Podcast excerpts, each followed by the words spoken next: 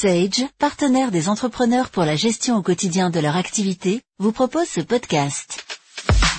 Les salariés peuvent aider à offrir des chèques vacances au personnel des secteurs sanitaires et médico-social. Une loi du 30 juillet 2020 permet aux salariés du privé de renoncer à une partie de leur rémunération au titre d'une ou plusieurs journées de travail, ou de donner des jours de repos, pour financer des chèques vacances au bénéfice des personnels des secteurs sanitaires et médico-social en reconnaissance de leur action durant l'épidémie de Covid-19. Le dispositif entrera réellement en application après la parution d'un décret. Don de jours de repos ou d'une partie de rémunération, pour financer des chèques vacances. Jusqu'au 31 octobre 2020, un salarié peut renoncer à sa rémunération au titre d'une ou plusieurs journées de travail, pour aider à financer des chèques vacances au profit des personnels des secteurs sanitaires et médico-social, en reconnaissance de leur action durant l'épidémie de Covid-19. Dans ce cas, l'employeur retient la fraction de la rémunération nette du salarié correspondant aux journées de travail concernées. Un salarié peut aussi, à sa demande et en accord avec son employeur, renoncer sans contrepartie à des jours de repos acquis et non pris, qu'ils aient été affectés ou non sur un compte épargne-temps. Un décret doit fixer la limite du nombre de jours pouvant être ainsi cédés. Ces jours de repos sont alors convertis en unités monétaires suivant des modalités déterminées par décret, ceci toujours afin de financer des chèques vacances.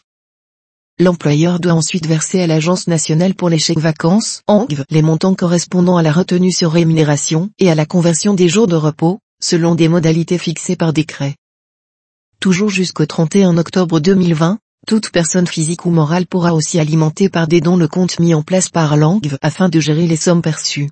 La loi précise que ces dons n'ouvrent droit à aucune réduction d'impôt. La possibilité de renoncer à une partie de sa rémunération ou de donner des jours de repos sera également offerte aux agents publics, dans des conditions affixées par décret. Abondement de l'employeur. Un accord collectif d'entreprise peut prévoir un abondement de l'employeur en complément des versements issus des dons des salariés. Rôle de l'ANGV. Mise en place d'un compte. L'Agence nationale pour les chèques vacances est chargée de mettre en place un compte pour y recueillir les sommes destinées au financement de chèques vacances, dans des conditions fixées par décret. L'ANGV ne recevra aucune commission liée à la cession des chèques vacances financés par ce biais. Répartition des chèques vacances.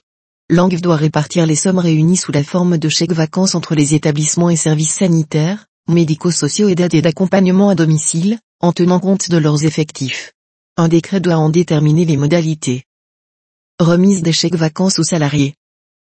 Personnel concerné.